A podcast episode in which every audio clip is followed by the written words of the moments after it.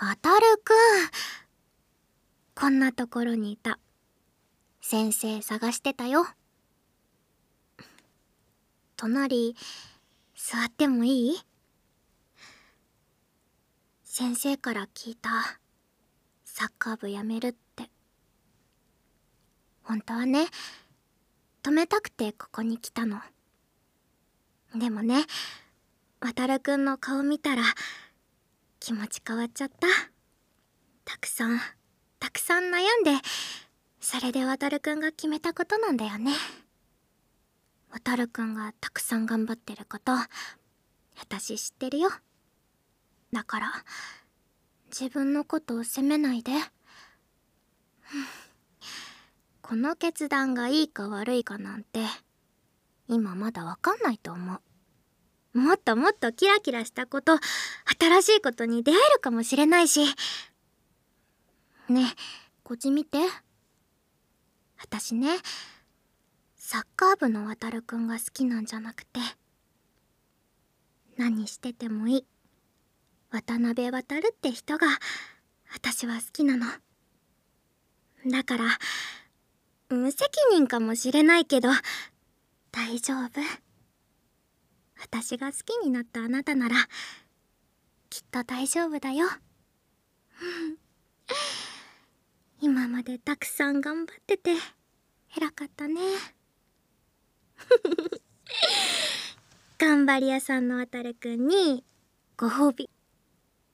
帰りにクレープ食べていこうね。はい皆さんこんばんは。白洲穂です。アニポットオリジナルポッドキャスト美食アライグマミータン第13回目の配信が始まりました。いかがでしたでしょうか？今日のやつはどうですか？え、罰だって。え、どこがダメ？あ、あんまりそういう女性好きじゃないんだって。マジか。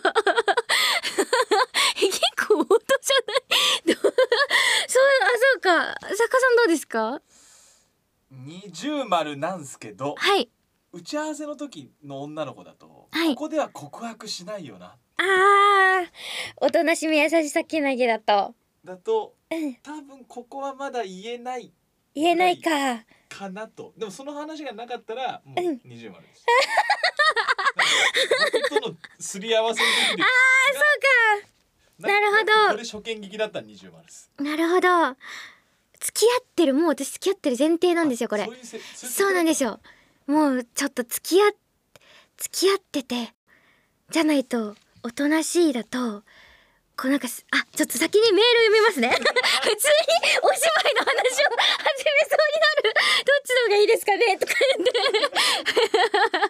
えー、しらすちゃんこんばんは。理想のシチュエーションですが、サッカー部を辞める僕と、それを認めてくれるマネージャーのしらすちゃんをお願いします。マネージャーが部員を引き止めるシーンはよくありますが、そうではなくて、辞める決断をした僕を慰めたり元気づけてほしいです。というのも、実際の僕も子供の頃サッカーをやっていたのですが、レギュラーから遠ざかり、辞めようと決心するまでにすごく悩んだのと、辞めた後もしばらく落ち込んでいました。ですので、あの頃の傷を今癒してほしいです。とのことで、そうですよ。最初に打ち合わせの時は大人、ちょっと優しくてけなげでちょっとそういう子にしませんか？みたいな、ちょっとでって話があって、けなげだと個人的になんかこう、とにかく今回はやさ、励ましてほしいってことだったので、アップアップしちゃう人って励ましに向いてないんですよね。自分のことで精一杯になっちゃうので、こう人の割と気を使う余裕みたいなのが割とあ相手にも緊張感が伝わっちゃったりしちゃうと思ってこれはちょっとあの よくないでも付き合って1年半ぐらい経ってるなら経ってるならおとなしい子もちょっとこう寄り添える部分とか落ち着ける部分があるのかなとか思いつつやってみたんですけどどうでしたでしょうか？わたるくんはわたるくんはわたるくんはもしかしたらあの D さんみたいにこういう女が好みじゃない可能性はあるし。あの焼けばちょっとけなげでね。あちょっと告白はまだだよっていう距離感の方が好きだったかもしれない。ちょっと今回ねあのメールには指定がなかったのでありましたがいかがでしたでしょうか？確かにそうですね。付き合ってなかったりしたらおとなしめな子はここで告白できないか。頑張頑張ってます。みたいな。すごいです。かっこいいです。みたいな。何してても何しててもかっこいいです。かっこいいです。かっこいいですもうあ歯が歯が見えるだけで素敵です。みたいな。なんか笑顔が素敵ですっていうのが恥ずかしすぎてああの渡る先輩の歯が見えるだけで素敵です。は？は？え？ってなる変な子だ。変な子だけどいい子だ。悪い子じゃない。俺も俺も頑張るか歯科医って道もありかもなみたいな。そういう展開も確かにあったかもしれない。くーちょっと。リベンジということで。今回ちょっとせっかくだから年末なんでね。ちょっとみんなにいいやつをしっかり聞いてほしいなと思って自分でちょっとセリフ考えたんですけど。ちょっと思ったより現場の評価。くそーリベンジだ。来年リベンジだ。まだまだこのコーナーは最後まで絶対に続けたいので。ちょっとまだリベンジしたいと思います。はい。あの 渡るくんからの感想も待ってます。あのツイッターで書くと誰か分かっちゃうんであの DM とかメールとかで 待ってます。はい。改めましてこんばんは白洲沙穂です。アニポッドオリジナルポッドキャスト美食アライグマミータン第13回目の配信が始まりました。はい。それでは本日も美食アライグマミートン楽しんでいきましょう。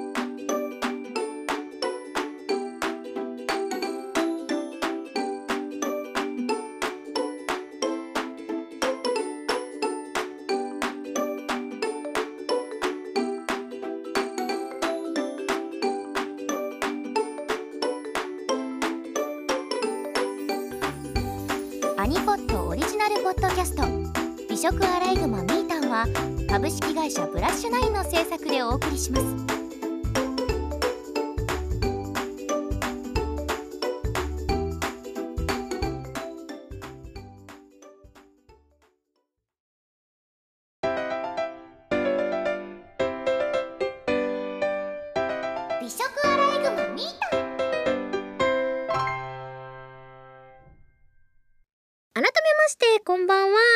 食アライグマミータンでミータン荒井美美子役を演じさせていただいております。白洲穂です。この番組はオーディオドラマアニメパートとトークパートをくっつけて一つの番組として配信する声優の新しい音声番組ポッドキャストとなっております。今週はですねまずはこちらのコーナーから。ベストバイ2023はい。皆さんが買った2023年のめっちゃ良かったよっていうベストバイを聞いていくコーナーでございます。えー、メールこちら清原さんからいただきました。ありがとうございます。しらすちゃんこんにちは。こんばんは。こんにちは。こんばんは。僕のベストバイ2023は iPhone15 Pro Max です。美食アライグマミータンが始まったおかげでスイーツを楽しみたい欲が出てきて毎週スイーツを食べて記録に残したくなりました。ただ今まで使っていた iPhone13 には拙者の機能がなくスイーツの写真を撮るときに本当は近づけたいのにピントが合いませんでした。でも残すからにはより近づいて写真を撮りたいと思うようになり機種変更をしました。今では拙者してスイーツも撮影できるようになってよりスイーツへの欲求が増して甘い日々を過ごせています。ありがとうみーたん。ありがとうしらすちゃん。まだまだスイーツの写真を撮るのに慣れていないのでこの番組とともに写真の腕前を鍛えていきたいと思います。ではではことでありがとうございます。15プロマックス私使ったことないな。近くに持ってる人もいないから触ったこともないです。そんなに違うんですね。結構なんか割と携帯は本当にあまり機能を使いこなすタイプじゃないのであんまりその容量さえあればいいやみたいなとこあるんですけど。プロマックスってことは大きさもちょっと大きかったりしますか？携帯がどんどん大きくなっちゃって手がだいぶ小さめなあの人類の方なのであの iPhone そもそも今のやつでも片手で持つには大きくて指もそんなに長くないからもう十分でっかいよみたいな感じなんですけどそうか15 Pro Max か。でもいいですね。このミータのねきっかけでそうやっていろいろなんか新しいことをやってくださるっていうのは嬉しいですしスイーツもねそういつも食べてくださってますからありがたいでございます。今回のスイーツもね是非お楽しみになんでしょうか。多分あの手に入れやすいんじゃないかなと思いますよ。結構楽しみにしてってくださいね。はい。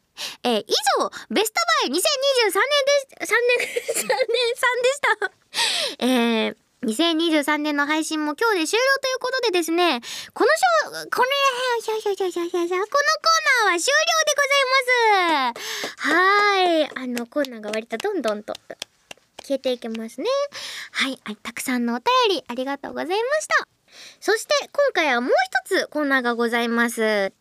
えー、前々回ですかね。第11回から始まりました。私がネットカフェで出会ったお姉さん。ちょっとまだ聞いてないよって方はちょっと11回目をねちょっと良ければ聞いてほしいんですけれども。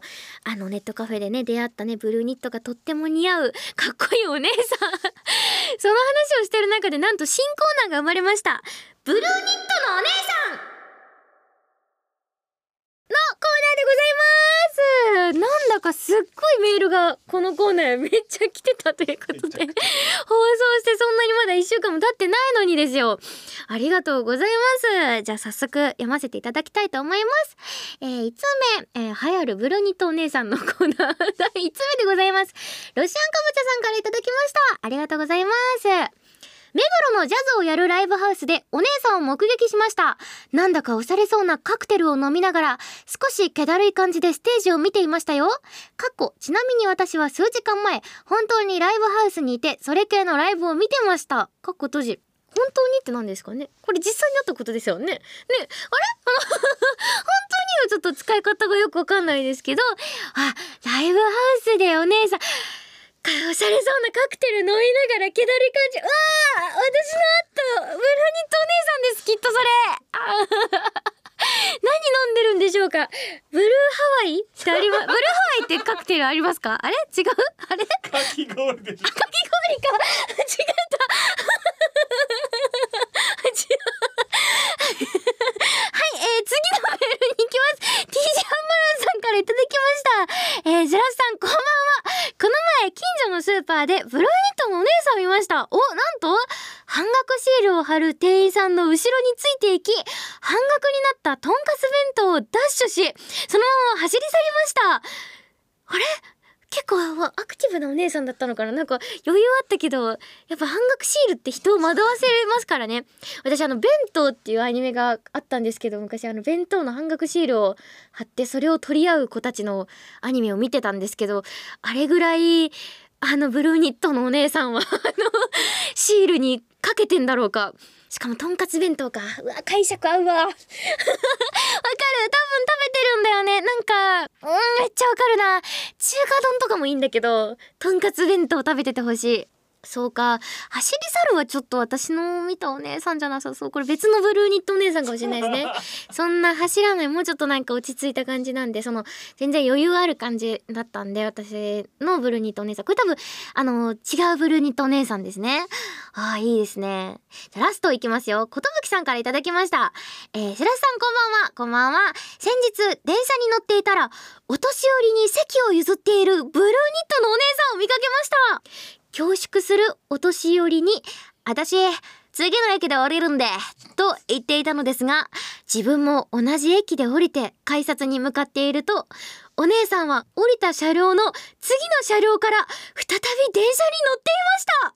心の中で、お姉さんとときめきました。これは、これは、これはもう孫うことなき私が出会った、あのー、新宿のネットカフェのお姉さんでございます。これはもうそうですね。これはもう、この世にやっぱいるブルーニットお姉さんの最高峰でございますね。いや、なんて人として素晴らしいんでしょうか。私に優しくしただけでなくこうやってこうお年を召した方にもこうやって日々優しさを振りまきしかもこの相手がねもうそもそもいずれだけでも優しいのにもうわざわざこうやってもうね気まずくならないようにちょっと照れもあるんでしょうね。そのまま一緒にいてこの車両にいる人たちに別に私なんかいいことしたって別に思われたくないしみたいな。別に普通だしみたいな。足りーなとか言って。ちょっと足りーなとかちょっと照れながらね。足り足りとか言いながら。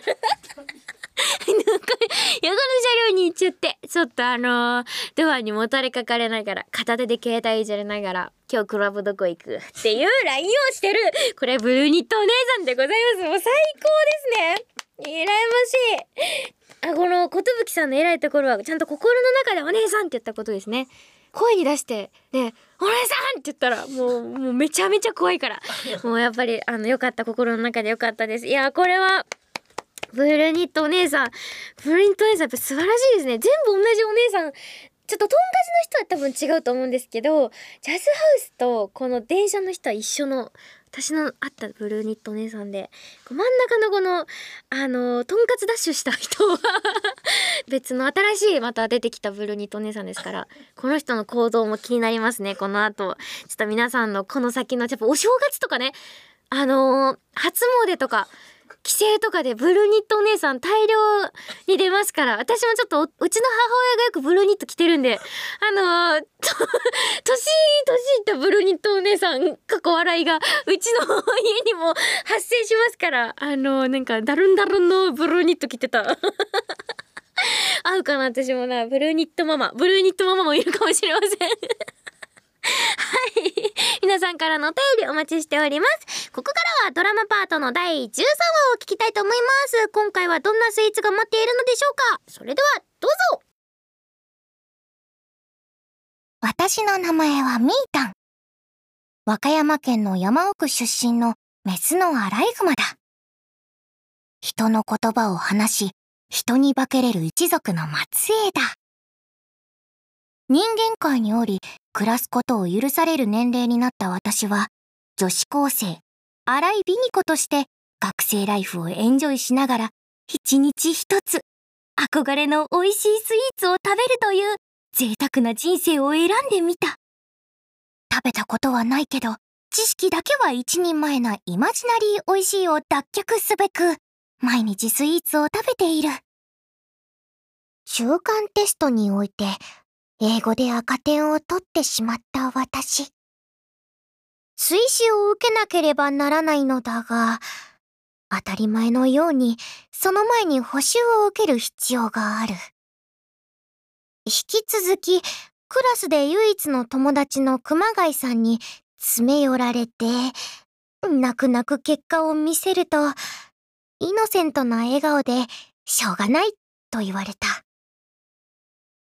イノセント。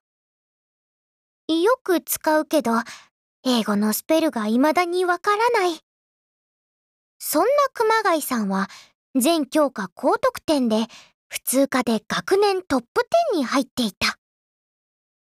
文武両道不公平だよしかも、柔道強くて可愛くて、スタイル抜群で歌うまいとか、いつか見つけてやる熊谷さんの欠点をちなみに、牛山先輩はどうだったかって？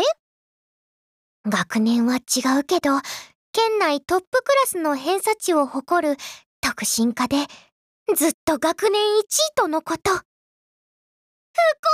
だよそりゃ、勉強できそうな雰囲気醸し出しまくりだけど牛山先輩の欠点は、ない気がする。あれは完全に無敵キャラの類だ。そんなわけで、放課後に英語の補習を受けることになった私。指定の教室へ向かう途中の心拍数の上がり具合は半端なかった。やばい。とんでもない不良とかいたらどうしよう。カースト上位に居座り、目をつけられたら一家の終わり的な女王様がいたらどうしよう。そんな妄想に駆られながらドアを開けると、すでに一人先に座っていた。ギャルだ金髪のギャルがいるしかも多分身長めっちゃ小さいお目目クリクリの可愛いギャルがいるそんな脳内独り言が再生された後に、私も着席をすると、金髪ギャルが自己紹介を始めてくれた。名前は、鹿とブラウニー。マジか。熊、牛と来て、次は鹿か。山の中での私の敵ばっかりだ。そしてまた、美味しそうな名前。この名前でなぜ英語の補習に参加しているんだろうとか、名前で人を判断してはいけない。よくよく見ると、私が体育祭でサボった、んではなく、撮影係に任命されていたダンスでめちゃくちゃ目立ってた人だ。キレッキレだった。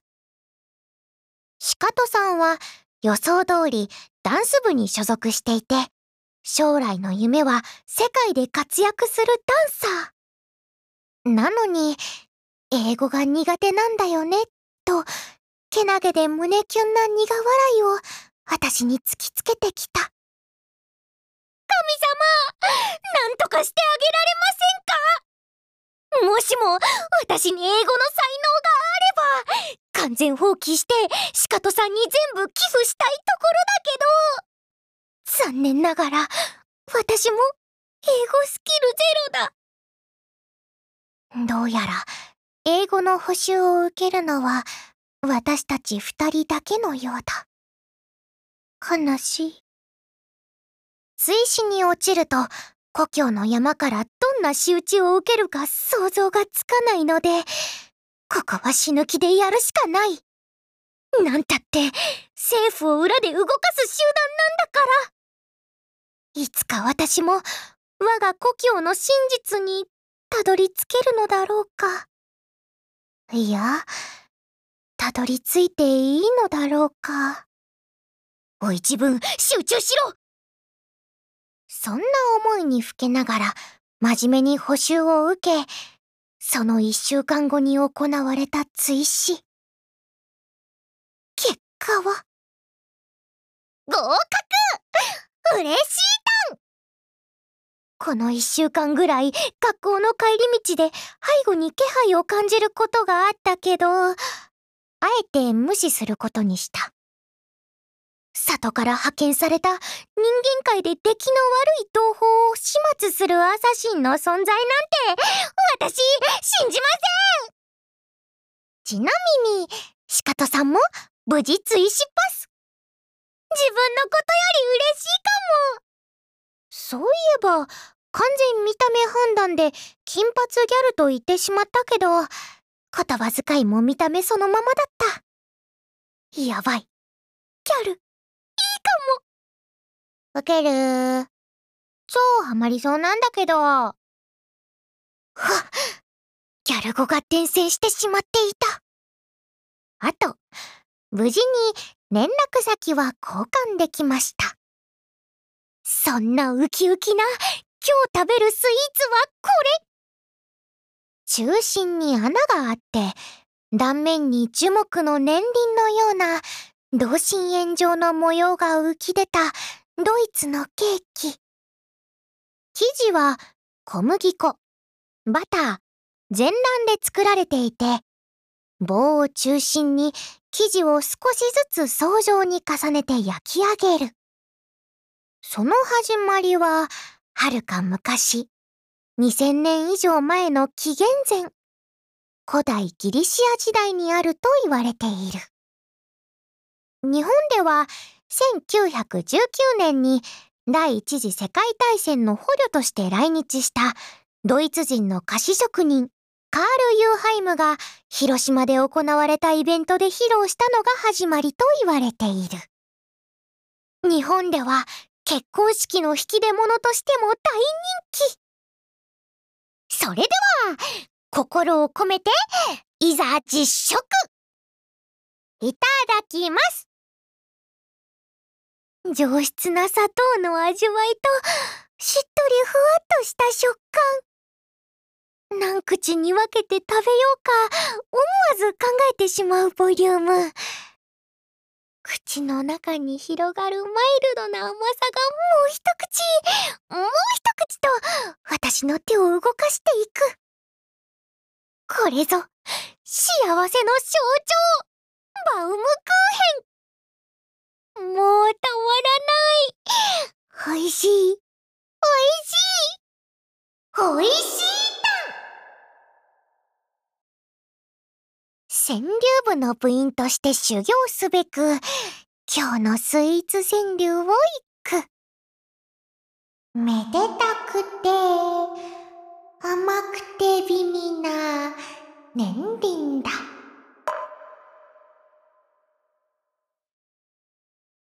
うん。ごちそうさまでした。明日はどんなスイーツ食べようかな。なお、ブラウニーじゃないんかいってツッコミは受け付ける。美食アライグマミータン第13話補修と追試とバウムクーヘン。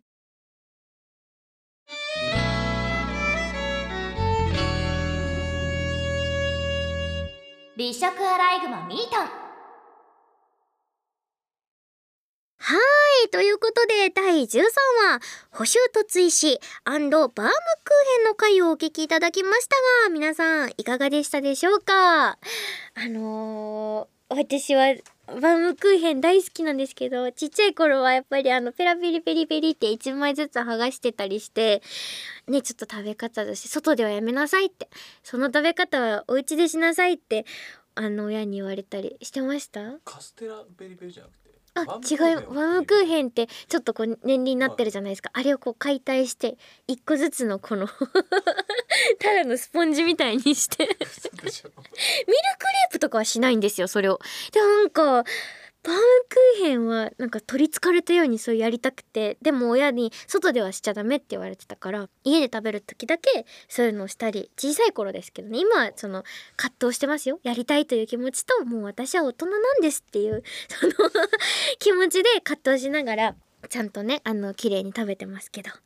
全然あのこの台本には関係あるけど全然関係ない、えーセリフ番号で言うと1310番。みんなには多分わかんないんだけど。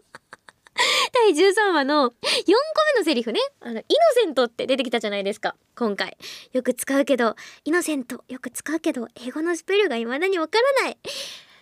やっぱちょっと私からするとイノセンスって適合者のことなんですよ。あれ？この場所で D グレイマンを履修してる方いらっしゃいませんか？いない ?D グレイ？いらっしゃるいない？あーあー！マネージャーもいない。あー嘘だ。イノセンスですよ。もう私が大大大好きなあの小学校低学年の頃に私のかなり中二病をこじらせたいい一つでもあるイノセンス。アレン・ウォーカーくんですよ。みんな知らないですか？私はロードキャメロットになりたかったんです。一生家に帰る時に「千年子は探してる」って歌ってたんですよ。大事なハート探してるってまああのあれなんですけどね。敵キャラであの主人公側のキャラの 強いキャラの心臓ぶんどって殺しまくるキャラなんですけど。私ローキャメになりたいと思って。私はロードキャメロットとかリナリーリーになるんだって思ってやってたイノセンスですよ。イノセンス。イノセントとくればイノセンスじゃないですか。イノセンスの適合者なんですけど。もうこれしかイノセントかイノセンスしかちらつかないなと思って。ずっと今日は頭の中が D.Gray-man でした。イノセンス。はい。いいですか？神の結晶と呼ばれる不思議な力を帯びたキューブの中に眠っていたもの。謎の多い物質。はい。そうなんです。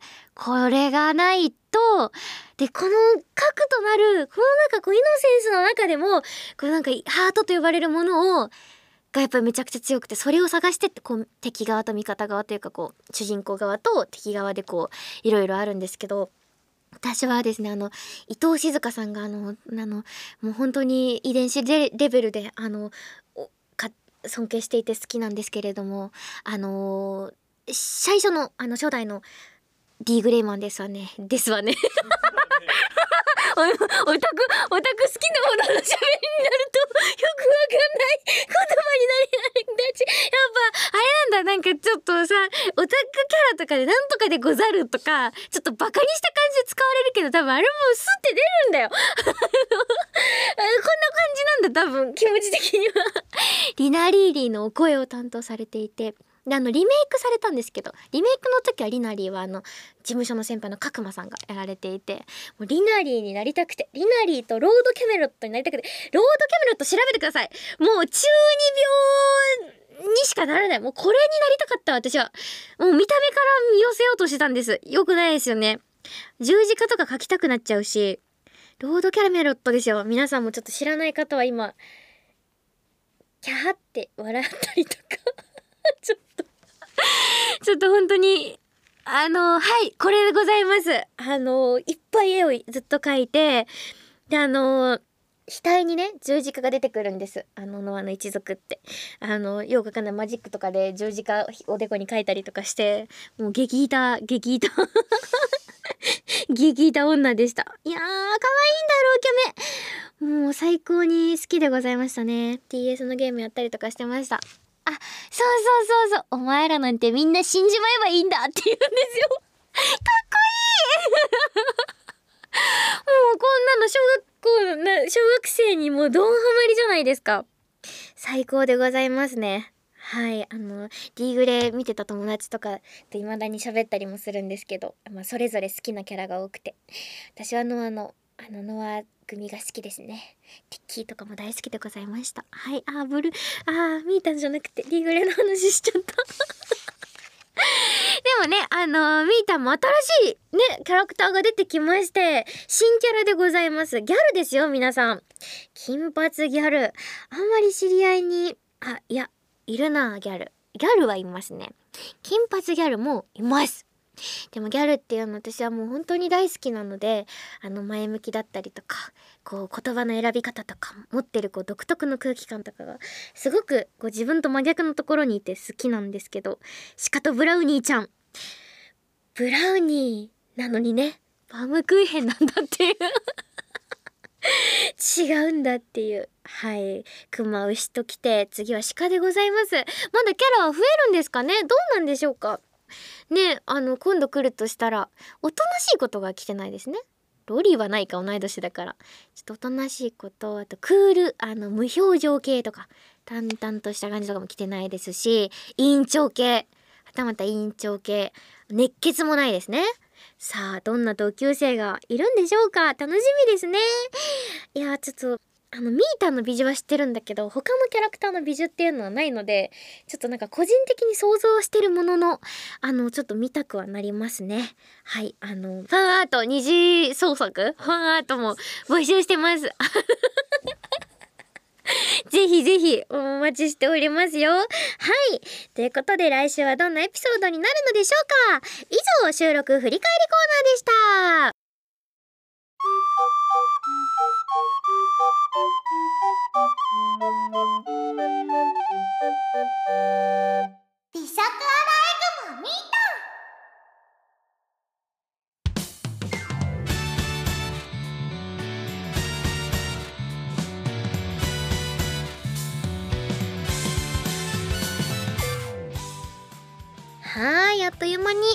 のお時間でございます。美食アライグマミータンは毎週木曜21時から主要ポッドキャスト配信サイトでアーカイブ含めて全話無料で配信中ですので来週もご期待ください。番組へのお便りは各配信サイトの説明文や番組公式 X に記載されている番組公式 Google フォームより提出してください。皆様からのお便りお待ちしております。また番組公式 X ではみーたんの妄想日常が垣間見えるイラストも更新されていきますのでみーたんの可愛い日常を覗きつつ美味しいタンを広めていきましょう。今回嬉しいタンが出ましたね。これだかだからこれからもしかしたらその三段活用みたいな美味しいタン三段活用十段活用みたいなのが出てくるかもしれないですね。悲しいタン。みんなもだからちょっと美味しいタンの活用系をぜひ使っててください。あの美味しいタン悲しいタンいろいろあると思うのでね。是非あの私がおこれもあるかみたいなやつもちょっとハッシュタグとかで教えてくれると嬉しいです。ぜひぜひ使ってってください。そして本日年内ラストの配信となりますよ。はい。あっという間の1年でございました。2023年そうですね。それこそこのねあの音声配信の美食アライグマミータンがを始めさせていただいたのも今年でございますしそれこそいろんな作品とかも今年は結構ね出させていただけるチャンスをいただけて最初の時よりも演じたことのない役柄とか演じたことのない立ち位置とかそういう場所にも参加させていただける携わらせていただける機会が増えてなんだかこう1年目とか思い返すとあーすごい月日が経ってあのー日進月歩ではありますけどあちゃんと一歩一歩小さくても前には進めてるなってすごく感じた1年でした。逆に新しくやれたものがあるからこそもっとこういう役やってみたいとかこういう作品に出たいとかこういう方々とお仕事ご一緒してみたいとか思う機会もあって悔しいのも今年が一番多かったかもしれないですね。なんか1年目とか2年目ってオーディションとかも全く引っかからないんですよ。もう全然スタジオオーディションにも行けないまずみたいなのがこう時を重ねていてこう一つ先のとこまでは行けるようになったとかそういうとこは来てでもやっぱりとかいうと悔しい気持ちになることも多かったので来年はそうですねもう一歩先に行けたいなって思いますし自分の中のねそのお仕事としての課題特にお芝居の課題とかはあるのでそういうのを一つずつ一つずつこう抑えていってもっといいお芝居がもっといいものづくりのなんか一員になれるようにまた成長したいなって思います。はい真面目な感じ。あれお仕事の話でなんかな調子乗れないというか ちょけらんないんですよね。はいあの2024年本当に全くわかんないんですよね。なんか明日の仕事もわかんないみたいな時は結構このお仕事独特ですよね。先輩方もよくねあのいろんなとこおっしゃってましたけど3ヶ月ごとに就職活動じゃないですけど来月のお仕事とかも全然わかんないものとか1週間前に入ったりとか数日前に決まることとかも結構多いのでなんかまだ逆に言えばさすがに2024年間1年間で新しい仕事がゼロってことはないと思うんです。てか新しい役がゼロってことは多分ないと思うのでまだ私が生態として出会ってないけど担当できるかもしれないキャラクター作品と会えると思うと本当に楽しみです。ちょっと頑張るのでね皆さんもちょっと2024年もあの一緒に一緒にいろんな景色見れたらいいなって思いますし皆様のねあの2024年がすごくいい日いい年になれば なりますように一緒にしていきましょう。みんなの2023の振り返りとかもねあの待ってますね。ちょっとメールは読めなくても私は全部一応毎回ここの現場は印刷してくださっていて私にくださっているのであのみんなのこの1年間とかもねあの全然長めでも送ってくだされば読みますので嬉しいでございます、えー、1年間ありがとうございました。美食アライグマミータン来年もよろしくお願いいたします。はいそしてですね次回配信はあのお正月ということで1週飛ばして1月11日木曜日となりますのでなんと作家さんの誕生日だそうでございますよ。はいあのよろしくお願いいたします。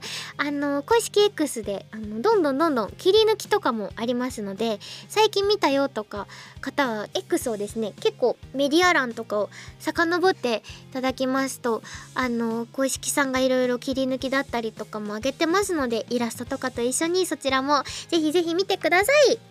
アニポッドオリジナルポッドキャスト美食アライグマミータン。お相手はミータン荒井美美子役の白砂子でした。良いお年を